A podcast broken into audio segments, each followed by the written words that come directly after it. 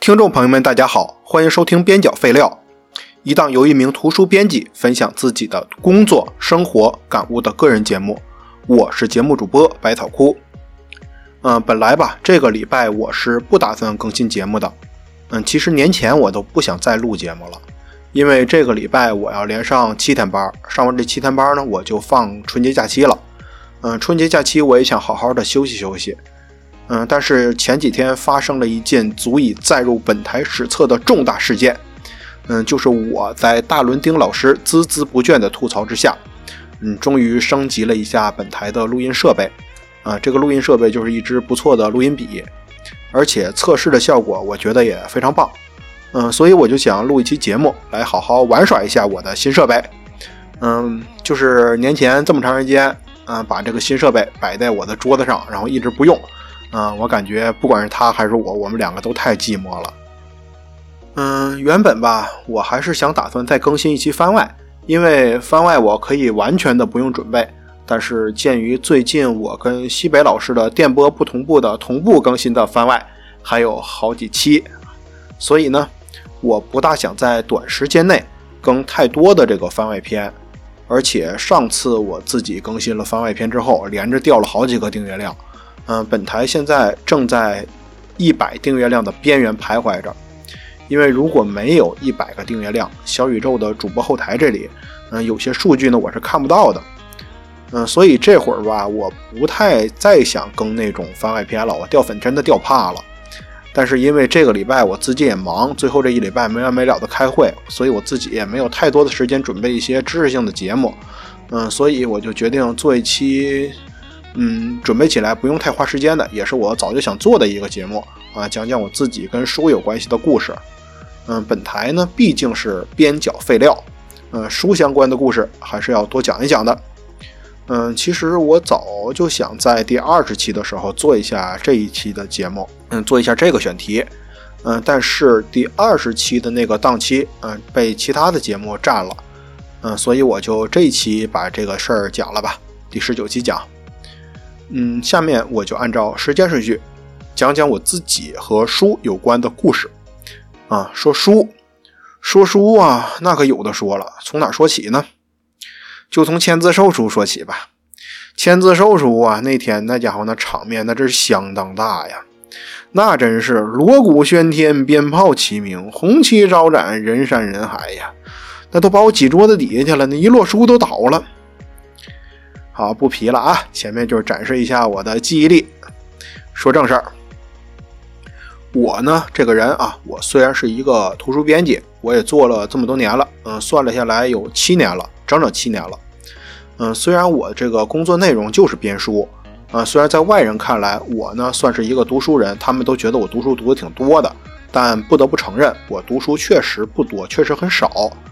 嗯，其实也就是最近几年我才开始好好的看几本书，而且小时候吧，我那个家里的家庭条件也不是很好，家里也不怎么给我买书看。嗯，所以呢，我能讲的就是我个人的跟书有关系的事情，在工作之外的这些事情并不太多，但凑一期节目凑半个小时还是凑得出来的啊，这个不难，但是得提前跟听众朋友们说好一件事儿。嗯，就是我的生活呢，比起很多人来说，比起咱们众多的听友来说，一直是比较平淡的，所以呢，可能讲不出太精彩的故事。嗯，但这些故事呢，毕竟是我一步一步这样经历过来的，所以我觉得这样的故事讲出来，它一定是有一些温度的。嗯，接下来我就给大家简单说说这些事情。我最早的关于书的一个故事呢，我不知道该不该把它定义为我的经历。嗯，因为从某种角度上说吧，自己的经历这件事儿，啊，它是一个自己的事情，是自己记得的事情，嗯，自己记得的事情才是构成你现在的自己的东西，嗯，但这件事儿呢，我不记得，为什么不记得呢？因为我当时的年纪还小，多小啊，也就一岁左右。嗯，这件事儿是我在多年的生活中，然后听家里的长辈们一点一点提起，然后我去问他们，然后也在一点一点的拼凑，啊，就这么另拼出来的一个故事。嗯，我在这上面是没有一丁丁点的记忆的。说呀，就是我在一岁左右的时候，说家里边有一本识字类的书，啊，听他们的描述呢，就是现在咱们市面上都能看到的那种很普通的那种带图，然后带字儿，嗯，教小朋友认字儿。嗯，据说那个时候我天天都会翻那本书，啊，书里面每个字儿、每张图我都了然于胸。嗯，大人们有时候会考我，考着玩嘛，嗯，随便他点哪个字我都认识，啊，那我肯定认识。嗯，有的时候呢，就把图遮上一部分，把字儿也都遮上，就露出一那个图片的一个角，哎，这我也能认出来。啊，毕竟小孩子这个东西吧，咱别的事情不好说，咱别说什么大脑发育完不完全，但至少小孩子在某些方面的专注力，一定是要比成年人强的。比如小孩玩一些小桌游啊，以前我在某家公司工作的时候啊，嗯，搞线下活动，我也陪小孩子们玩过一些简单的桌游，真玩不过他们。嗯，也不是说小孩子大脑会比成年人发育的好，就是小孩子吧，他没有成年人这么多杂念。他们很容易专注在自己喜欢的一些事情上，很容易一门心思的钻进去。嗯，而我跟他们玩的时候，我在想的是什么呀？哎，这周末我又不能休息了。这月工资到底什么时候发呀？这月请假了，得扣多少钱啊？那工资发下来之后，我要怎么安排呀？哎，乱七八糟的破事儿，需要花的东西太多了。嗯，下班回家之后，我要不要做饭呢？我真的好累啊，脚好疼啊。明天我得做点什么吃呢？家里是不是又该买菜了，啊，小孩子就没有这么多杂念，啊，看书就是看书，玩就是玩，所以呢，小孩子对于某些东西的这个记忆力是很强的，嗯，有时候呢也很容易捕捉一些成年人注意不到的细节上的东西。我那个时候大约就是这么个状态，天天看那本书，也没有别的什么东西可以看。那会儿当时，嗯，据他们描述，我是跟我爷爷。回到了他的老家那边去探亲啊，还干什么？待了好几个月，应该就是那会儿发生的一个事儿。嗯，他们那农村也没有什么电视啊什么的，我也没有没有别的娱乐方式，然后天天就自然而然的就是看这些书，自然而然的就能记住。啊，大人们也非常惊奇，然后他们都说我是什么神童啊什么的，但是也没什么好说的。我知道我这个智商是个什么水平，就是普通人的水平。当然，因为我家族里边那些人可能也糊涂点因为。嗯，姓我这一个姓的，好像就我一个上了大学。嗯，他们自己可能也都不认什么字儿，就显得我当时多聪明。其实没有啊，而且过了两岁以后，那些东西我就全给忘了，那些字我也记不住。到小学时候我重新学的，但那个时候我确实比就是小学的时候，我确实比其他同学学汉字学得快。嗯，可能有些一两岁时候的那些记忆吧。嗯，在我小学的时候。学那些知识的时候被我重新想起来了，这我也说不太准。嗯，说到这儿，就是还有一个就是跟书没什么关系的一件事儿，我想顺便也提一提啊。但是提这个事儿之前，首先声明，我这个人呢完全不相信玄学。偶尔呢，谁看我相信了一下，那也是我整个人非常感性、非常心态差的时候啊。有时候可能会拿来缓缓心情，但我打心眼里是不信的，就说着玩嘴炮。嗯，但这件事儿吧，以我目前匮乏的想象力和和我这个不深的科学造诣，我用科学来说是解释不通的。这件事儿我也跟很多的长辈印证过，嗯，基本可以确定是真事儿，因为就是他们都说我从小认识繁体字。嗯，其实最早的时候，我爸妈跟我说这个事儿，大概我六七岁、七八岁的时候，他们就跟我说过这事儿，我并没有在意，因为吧，我打小就知道，我爸妈有时候会糊弄我。我问什么问题，他们也不认真，就随口一答，然后随口一编。所以呢，从他们那听说的事儿，我从来都是不怎么当真的。后来呀，就大约到了我十岁时候的春节，我去我爷爷那玩儿。嗯，我爷爷当时住的离我家挺近的，走路也就那么两三分钟就到了。嗯，我想去，我随时都可以去。嗯，那次我就看见我爷爷在那儿贴春联儿，快过年了嘛。然后我不认识上面那些字儿，就是那些繁体字我都不认识。我就问我爷爷，我说爷爷这上面写的什么字儿啊？我爷爷说你不认识吗？我说我不认识。我爷爷就说我小时候那些字我都认识，他们贴出来俩我都认识。后来我就让他给我讲这个事儿，哎，他认认真真的给我讲了。我爷爷这个人吧，虽然他对谁都比较冷淡啊，对我也比较冷淡，嗯，但是他从来都不糊弄人，哪怕当时我年纪小，他也不会糊弄我的。嗯，我问他什么，只要他知道，他肯定会好好跟我说。我就听他描述这个事儿，说我小时候，说我一两岁的时候，我就认识所有的繁体字，啊，大人们给什么东西拿出来我都认识，谁家的春联我都能念出来。嗯，似乎自打我是会说话之后，我就不认识那些字儿了。这也不是我爷爷的那个记忆偏差什么的，因为后来吧，我也去跟我姥姥他们、跟我姥爷他们求证过这个事儿，他们跟我爷爷说的一模一样。你说编瞎话不能两边都编那么像吧？但是我自己对这个事儿真没有记忆。我记事儿以后呢，那些繁体字啊，我是真不认识了。按玄学来说，可能我带点什么前世的记忆，谁知道呢？反正我不信这些。不过后来我重新学古文字那些东西的时候，我也觉得确实比别人快不少。好，不扯太远了，说下一件事儿。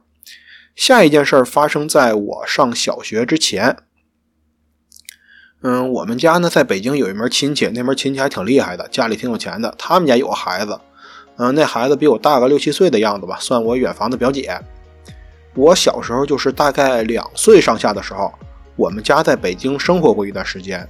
嗯，主要就是我爸妈在丰台的某个菜市场卖菜来着，待了有半年。嗯，后来我也不知道因为什么，嗯，我家人就不在北京待着了，我就回老家了。嗯，其实我比他们回去还早几个月，因为我二姨有一次来北京看我爸我妈，她就觉得我跟着我爸妈在菜市场太苦了，然后所以我二姨就接我回到我姥姥家那去了。后来过几个月，我爸妈回到老家的时候呢，他就从那个他们俩就从那个亲戚家给我拿了不少书，都是我那个表姐小时候看的，后来她长大了就不看了嘛。让我印象最深的是两套书，一套是一套童话故事。嗯，那套书我在本台的第三期节目里边讲过一回。嗯，大家打开那期节目的 show notes 也能看到那套书的封面。我小时候特别特别喜欢那套书，啊，整天的去看。但是后来吧，我爸不让我看了，就永远的封存了，我再也没打开过。然后再后来那套书可能就卖废纸了吧。啊，当然这事儿他已经不记得了。这应该我在我节目里边第三次提到这个事儿了。看来，哎，过了这么多年了。这事儿还是那么让我耿耿于怀，没办法呀，我真的很爱那套书，嗯，没有那套书也不会有今天在这录节目这个我了。嗯，哎，说说这事儿，反正我家里那套书早就让家人给卖废纸了。等我今年有些闲钱的时候吧，我一定要去网上收一套二手的。啊，第二套书严格来说它就一本儿，嗯，那就是一本的百科全书。回忆起那个版式吧，我估计应该是 DK 出的一个什么百科，反正里面什么知识都有。嗯，但是我那时候也小，我也记不清里面都讲了什么了。我能比较清楚的回忆起来，就是那本书的气味。嗯，现在出的一些 DK 的书，嗯，铜版纸的还是那个味儿，还是当年那个味儿。嗯，前两年我买过一本 DK 武器大百科，嗯，那个味儿我就闻着了，我觉得相当亲切。哎，就是二十年前我闻到的那个味儿。那本百科吧，后来给了我二姨家孩子。嗯，说句客观的话来说，挺暴殄天物的。我二姨这人对我特别特别的好，在我家所有比我大一辈的这些亲戚里边，我最喜欢就我二姨了。但是他家我表弟，我真不喜欢啊！我就不说具体为什么我不喜欢这个表弟了。反正那本书到他家之后没多久，就让他给涂鸦了，涂鸦之后就给撕了。唉。几岁的时候我也没干过这事儿啊，我干不出这事儿来。但似乎吧，嗯，我所有的表弟都有这个毛病，都爱撕书。哎，也不知道随谁。我跟这本书的故事呢，就这些了。嗯，但是后来吧，大概我小学二三年级的时候，嗯，我在北京的这门亲戚，嗯，这个姑妈又给我家送来一套书，这套书大概叫做《中国少年儿童百科全书》。啊，我猜很多听众都应该认识这套书，一套是四本的。嗯，第一本是个绿的，上面画一大熊猫。哎，这个很多听众都见过。嗯，那套书我看了挺多年，一直看到我小学毕业。嗯，因为这套书看起来也很有分量，很贵，所以它躲过了被卖废纸的命运，到现在还在我家放着呢。那几年啊，我就一直在看那本书。一般来说呢，就是随便翻翻，但是翻的次数太多太多了，所以呢，哪怕我随机在翻这些页码。那我也是几乎每一页都看过了，里面的东西呢，我大体上也都消化个差不多。嗯，后来过了很多很多年，到我上大学之前，我的大部分的知识都来源于那套书。嗯，也多亏了那套书吧，让我没长成一傻子，让我多了解了一些在生活里面完全看不到的东西。也是因为看了那套书，我才长成现在这样一个兴趣广泛的人，什么东西都喜欢稍微了解那么一点点。这也让我这个先天无趣的人啊变得稍微有趣了那么一点点。嗯，当时我还记得一个很有意思的细节，嗯，就是那套书有一部分是讲这个未来的科学的前瞻吧，算是。嗯，它里面有一篇小文章叫做《衣兜里的图书馆》。嗯，就是说。嗯，他在幻想说，你以后可以把这个书存在一个设备里边，然后你装着兜装着这个口袋里边，就可以把这个书随身携带，而且你这个存储的空间很大，一本书就能存得够一个图书馆。然后当时老师要求写一篇幻想的作文的时候，幻想未来的作文的时候，我还写了这么一个题目，就照着那个写的。呃，其实过了十几年吧，我就我就知道世界上有 Kindle 这个东西。然后有一些电子书，现在手机里边也能装下那么多东西了。嗯，这个科幻变成现实的感觉还挺有意思的。嗯，后来吧，我工作的时候选择了做童书，选择做科普的方向，都和这个有关系。因为我就想吧，嗯，这个就是我们这个行业，我们这些编辑人员存在的意义。嗯，我可能没跟听众们说过，但是我之前经常跟其他人说，就是。如果将来我能做出那么一本书，它在未来被某个懵懂的小朋友们看到，嗯，影响了这个小朋友，给这个小朋友心里边种下了一颗种子。后来，这位小朋友对这个领域产生了一定的兴趣。再后来，等他长大以后，从事了这个领域的工作，取得了那么一点小小的成就，让这个世界变好了那么一点点，那我的工作就是有价值的。那我这个人也算是间接给这个社会、给这个世界做了一点贡献，那我这人也就算没白活一次。当年做那套百科全书的人，还有一些做一些其他书籍的那些，比如说做那个童话故事那帮人，他们点燃了我心里的火，让我今天为世界做了一点好事儿。我也想像他们那样，希望有人能受我的影响，在未来做一点好事儿，这也算是一种薪火相传。我希望自己能把出版业的前辈的精神们传承下去。嗯，现在把时间倒回去一点点，说一下我小学一年级的时候发生的一些事儿。因为上面说那两套百科全书嘛，我觉得把它俩放在一块儿说好一点，所以没严格按照时间顺序讲。好了，继续啊。嗯，我一年级的时候呢，给我印象最深的一本书啊，不是什么课外书。那个时候我除了前面说的那几本。我也没有什么多余的课外书，我要说的这个书是我的语文课本，小学一年级上册的语文课本，那是我从小到大被我翻的最烂的一本书。嗯，小学的时候呢，老师都要求包书皮嘛，嗯，但是因为那本书我经常的翻，嗯，而且它这个质量，说实话就是那个装帧的质量也不是很好，所以一个月书皮让我翻了个稀巴烂，大约就是那种就是卫生纸丢在洗衣机里洗完了那种状态。后来我妈又给我包了几次书皮儿，嗯，但是过了不长时间以后，它又会被我翻烂，连那外边那个皮儿都翻烂。到期末的时候，那个卫生纸状的书皮基本上就是摇摇欲坠，但很神奇没有掉。我当时的老师就感叹，他说没见过学生能把书翻成这样的。那本语文书上所有的东西我全都能背下来。那时候我也轴，哎，不对，不能这么说啊，我现在也轴，嗯，但那时候我更轴。一年级的时候吧，老师会经常留一些听写的作业，就是听写生字嘛。而且老师有要求，家长不能按照生字表的那个顺序听写。我就听老师的话，嗯，我妈听写我的时候呢，我就写呗。我妈也不敢糊弄，因为我妈如果不小心在听写的时候没注意这个事儿，连续听写了两个挨着的字儿，我就会立刻发现，然后当场指出这个问题。我妈也挺没辙的。有一次我妈有点事儿，然后就让邻居帮我听写这个。结果我一直指出这位邻居听写的方式有问题，邻居都要疯了。这事儿没法说。你说我要是都把课本掌握到这个程度了，你说听写我还有什么意义呢？也就是走个形式呗。嗯，再说一个小学的时候的其他的事儿。那时候吧，我们学校每隔一段时间，嗯，会让我们自愿订一个杂志啊，纯自愿啊，不是打双引号的那个自愿。嗯，那个杂志呢是辽宁省少先队那边搞的，叫做《新少年》啊，这名字现在想想大概是在致敬那个《新青年》吧。嗯，我记得特别清楚，就是当时每次要订那个东西的时候，都要交十块零五毛，十块零五毛是一本还是两本还是一学期的价格，我真的不记得了啊。反正每次交钱就是十块零五毛。嗯，我妈觉得小孩子事糊弄糊弄就行了，所以我妈自己在家的时候，我爸会出去打工嘛，有时候我妈自己在家的时候，嗯，我是要不到这个钱的，因为我妈，嗯，就是，哎，他觉得我的事儿不算事儿，他觉得我看不看那个书无所谓。嗯，我那个时候就只能看着别人订这个书。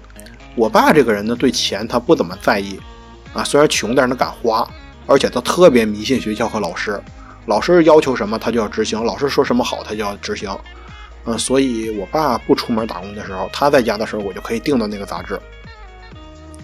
嗯，到现在啊，我已经记不清这个新少年里面讲的都是什么了，我只是记得它是一个很好的杂志。嗯，最近这几年吧，我在网上也遇到一些跟我年纪差不多的老乡。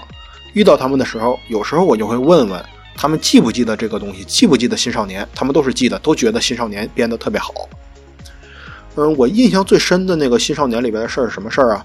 就是那个《新少年》杂志里面，就是在中间的时候，经常会带一个纸模型，有什么救护车呀、消防车呀，什么剪下来之后粘好了，它就是一台车的样子，还有坦克什么的。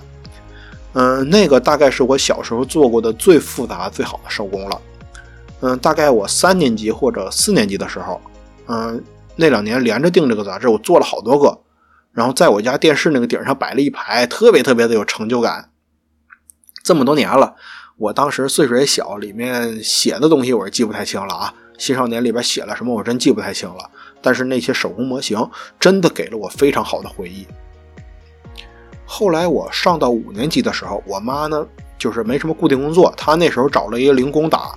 嗯，当时有一姓欧阳的，在我们县城的二高中附近开了一租书店。嗯，其实这个租书店的主要业务就是给二高中的学生们租书，租那些垃圾小说。嗯，因为我们县城当时是两个高中，嗯，两个高中按成绩分的。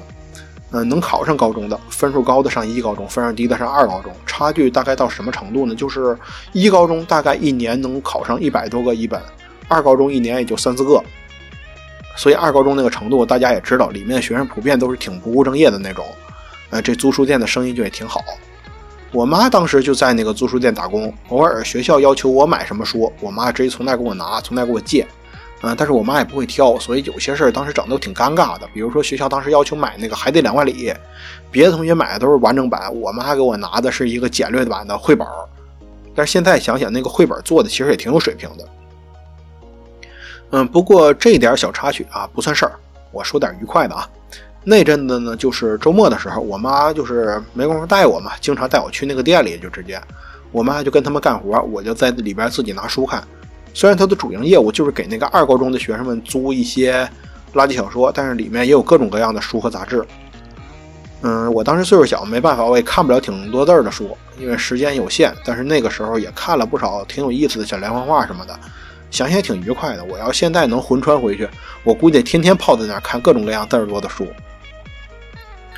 再后来啊，我就上初中了。嗯，我上初中第一年，我去了山西。嗯，那年应该是我家经济上最宽裕的一年，所以那年我要买书的话，我妈也就不找借口不给我买了。因为前些年家里也穷，老不给我买书，所以那时候我也没敢太要。嗯，就要了些《三国》《水浒》啊，还有这些《鲁滨逊》啊这些书。也没几本，嗯，那些书我都是在那一年看的，而且初一那年我的课业压力不大，所以有时间看。我到初二回老家之后，我就没有时间看那些书了。老家的课业压力真的太大了，周末我也得去老师家补课。嗯，你看别的书就是不务正业，所以那时候我真没时间看了。但初一那年我确实看了一些书。嗯，到我高中的时候吧，因为我们高中在县城的大南头，我家在县城的大北边。上学的时间就挺长的，而且早出晚归的。我们县城早晚有时候不爱点路灯，尤其早上，他不爱点路灯，黑灯瞎火的也不方便。嗯，所以我家当时就在学校附近租了一套房。那个时候我也第一次拥有了自己的房间。因为中考考得比较好嘛，所以家里边答应了我一台手机，但是又不太想给我买，于是我就退而求其次。要了一台被称为 MP5 的设备，嗯，因为偶尔我也能用一下电脑，所以有机会的时候会在网上下载一些东西，下载一些歌啊，下载一些什么东西。嗯，高中男生的品味大家也都知道，我当时下载的印象最深的就是一套金庸全集啊，就在那 MP5 上面。嗯，自己也就偷偷看了有两三遍吧。嗯，不过那个时候做题之余呢，主要时间还是用来背周杰伦的歌词了。但好歹那三年也算看了点东西吧。后来到我上大学的时候，为了装逼，我还看了不少古龙之类的武侠小说，温瑞安什么的。当时也会在网上买一些国学类的书，因为当时我对古代的东西比较感兴趣。那会儿我加了那个书法社嘛，然后就会对这些东西感兴趣一点，像四书啊，像《道德经》啊，我都是那个时候读的。不过现在基本上算是忘光了。上大学的时候呢，还有一些别的跟书有关系的事儿，但今天我就不想细说了，因为我计划要在其他的节目里边讲那几个故事。呃，那个节目的策划我也做好了，一时半会儿呢不会放出来。所以大家就敬请期待吧。后来我就工作了，嗯，刚上班有半年的时候，双十一我买了一台 Kindle，嗯，因为那个时候我还是想看书，但当时的那个出租屋太小了，没有地儿放这些纸质书，所以我就买了这台设备。但是当时我还是沉迷游戏，看书看的也还是不多。我在 Kindle 上囤了千八百本书吧，都挺便宜的，里面有不少免费的。啊，那几年。哎，我的生活也鸡飞狗跳的吧，大多数我也没有看，就看了几十本。其实，而且后面的时候我就发现这个 Kindle 里边这些书版本普遍不是很好，因为版本比较好的这个书吧，价格和纸质书也差不太多了。而且我个人的阅读习惯来说，在价格差不多的时候，我还是更偏向于看纸质书的。纸质书对我这个人来说是更舒服一点的。嗯，在二零二一年的时候呢，我换了一份工作之后。嗯，我就开始在每天通勤的时间阅读纸质书了。嗯，最开始的时候我就是在公交上看，那会儿就是坐那个四环的公交，每天在公交上看。后来搬了家之后，就坐地铁上班了，然后坐地铁上班之后，也就在地铁上看。那段时间算是我看书最多的一段时间了，我每天都有稳定的时间来阅读。啊，仅就这一方面来说吧，嗯，那段时间确实是挺好的。嗯，既然已经讲到公共交通工具了，我再讲一个公交有关的故事和一个地铁有关的故事。嗯，最开始在公交上看书的时候呢，除了吵，我几乎没有什么特殊的回忆。唯一能让我觉得稍微舒服一点的事儿，嗯，就是当时吧，我经常碰见一高中生。嗯，我下班回家的那个路上，坐公交的那个站前面有一个站是经过了一个高中，他们放学的时间跟我下班的时间也差不太多，所以我经常能在车上看到。几个固定的高中生，嗯，一般这种高中生吧，在车上就几件事儿：睡觉、聊天、玩手机。有一天呢，我坐在靠窗的一个座位上，还是特别烦躁的看着书，看了一会儿我就看不下去了，我就把书扔到手边了。看着看着，我就听见后面有一个学生背书的声音，回头一看，哎，是一个我经常能看到一个女生，她在那背《沁园春·长沙》。哎，听她背了一会儿，我就感觉心情好了不少。嗯，一是因为他的那个声音确实挺好听的，二是因为我也真的很喜欢这个《沁园春·长沙》。嗯，这样的作品配上这种年轻的声音，真的是再好不过了。啊，没错啊，我不喜欢电视上那种经常出现的那种老气横秋的所谓的朗诵。嗯，还是年轻的声音，这样好好的用年轻的活力来读出来会比较好听一点。嗯，其实我当时想跟这个年轻人打两句话来着，但是。想着好不容易有个安静背书的孩子，我还是不打扰人家了。后面几个月呢，我也经常能看到这个学生，就是在车上看书啊、背书啊什么的。反正就是你在比较烦躁的时候吧，你在比较烦躁的一个阶段，你会看到一个很踏实、很安静的人经常出现在你面前，那样你的心情确实是会平静一点的。呃，虽然只是通勤路上的一个小小的风景，嗯，但我觉得。这一段的小经历对我来说还是比较难忘的。后来呢，我就搬到了通州，开始每天坐地铁上班。嗯，那个时候就是坐七号线，我从最东边直接坐到城里，因为基本上就是在始发站附近嘛，而且一般也有座，所以我就天天坐在那儿端着本书看。嗯，快到站了之后呢，我就把书收起来就上班去了，晚上在地铁上继续看。我大概是二零二一年的十一月份搬到通州的，嗯，这个事情呢发生在第二年的五月。我先讲一个前提吧，嗯，我作为一个编辑呢，肯定是关注着大量的跟我行业相关的、跟我这个出版行业相关的自媒体账号的。其中有一个自媒体账号叫做“做书”啊，那个“书”是繁体字的“书”，大家去微信上可以搜到，是微信公众号。嗯，那个公众号每年的这个四二三世界读书日前后都会连载一个系列的文章。嗯，这个系列的文章的作者是北京视图的朱立伟老师，就是世界图书出版公司北京的这个分部北京视图。啊，他日常是坐地铁通勤的。然后很多年前吧，他就开始留意在地铁上看书的人，发现了之后就会拍下来，然后传到自己的豆瓣上。呃，他的豆瓣的名字叫做向北向北，大家也去可以去看一下啊。另外，他也有自己的这个微信公众号，叫做北京地铁上的读书人，大家也可以关注一下。每年到了四二三这个档期，嗯，做书呢就会发布一篇朱老师在过去一年拍到的读书人的照片。我之前没有关注到朱老师的本人。就记得在做书里面每年都会看到这个，所以每年我也都会关注一下。啊，在这顺便提一嘴，B 站上有一个纪录片叫做《但是还有书籍》，里面也说了朱立伟老师的事情。嗯，大家可以去看一看啊。嗯，不过那个纪录片讲的事儿是在我今天要说的事儿之前，所以呢也没有啥事儿。嗯，话说回来啊，二零二二年的时候，到了五月份，做书才更新这个朱老师这个文章。当时我正在居家办公，然后看到那个做书更新了，一看是更新的这一个系列，我就跟往年一样就瞎看呗。结果一开头我就看到一个穿着迷彩，然后背着破包的熟悉身影。这个人正在读一本《家庭私有制和国家的起源》。这人是谁呀？这人是我。然后我就在那个微信公众号底下留言，我说我居然在这里看到了自己，一下子好多人就给我点赞。然后过了没多长时间，我记不清多长时间了啊，也就半个小时以内吧。做书的这个工作人员就在底下给我回复，原话是这么说的：“您好，作者朱老师想送你一本书，请后台联系我们一下，谢谢。”然后我就通过做书的后台加上了朱立伟老师的微信。嗯，朱老师也觉得这个缘分很奇妙，因为他拍了这个拍这么多年了，好像还没有碰见过被拍的正主在网上这样认出自己的。他就说自己买书的时候买重了一套《日瓦戈医生》，想送给我啊。我说正好，那咱俩换吧，因为我也买重了一本关于拜占庭的书。嗯，然后我就跟朱老师约着在地铁上见面了。但是那个时候，二零二二年的五月份，北京正在封控，我们坐的七号线，整个就是地铁就不通了，所以当时我没有跟朱老师见面。嗯，到了六七月份的时候，城市恢复运转了。某一天下班的时候，我跟朱老师在地铁里面见面了。互相，我们两个交换了书，也聊了很半天。因为他上车的站在我上车的站前面，所以我等了他一会儿。然后等的时候呢，我也是拿着书在看。嗯，当时看的是商务馆出的《希罗多德》。嗯，朱老师看到我正在看这个，等地铁上有座人后他让我坐下，给我拍了一张照片。啊，不对啊，不对不对。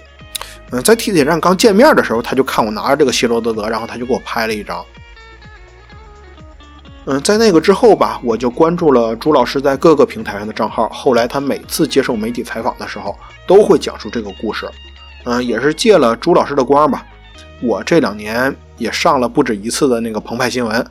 然后前阵子商务馆的那个微信公众号“商务印书馆”的微信公众号出了一篇文章，盘点一下朱老师在北京地铁上看到的商务印书馆的书。我呢也借了这个光，上了一回商务印书馆。嗯，也挺荣幸的。就是上那个，当时我看那个希罗多德嘛，嗯，虽然说那些文章里面并没有具体提到我是谁，而且发的也都是我不露脸的照片，嗯，但是得说，这大概是我这个人这辈子里面最出名的一次了，也不错，出的也是好名声，我很荣幸，也很开心。好了，我就用这个故事来做结尾吧。嗯，后面呢，因为我一些个人心态上的原因，在停止地铁通勤之后。我看书变得少了很多很多，直到最近我才开始重新好好看上那么几本书。至于后面的具体的故事，嗯，我具体读了什么书，有什么样的故事和感悟，嗯，在这儿我先卖个关子，等以后的节目里面，我会和大家好好分享这些事儿的。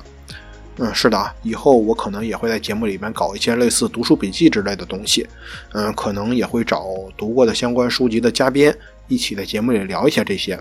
好了啊，到此为止，就这样吧啊，节目录完了，我现在去剪辑，咱们下周再见，拜拜。